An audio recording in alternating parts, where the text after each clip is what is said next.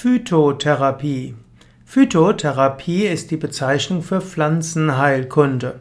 Phyto hat etwas mit Pflanzen zu tun, Phytotherapie ist die Pflanzenheilkunde. Die Phytotherapie ist eine der ältesten Therapien überhaupt. In allen alten Kulturen ist die Wirkung von Pflanzen als mit Heilwirkung bekannt. Man findet in praktisch allen schamanistischen Kulturen die Sitte, dass man mit bestimmten Heilmitteln arbeitet aus Pflanzen.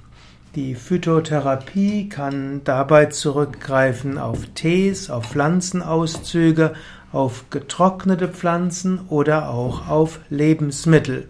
Phytotherapie gehört auch zu den Verfahren der Naturheilkunde, die in der Schulmedizin anerkannt werden.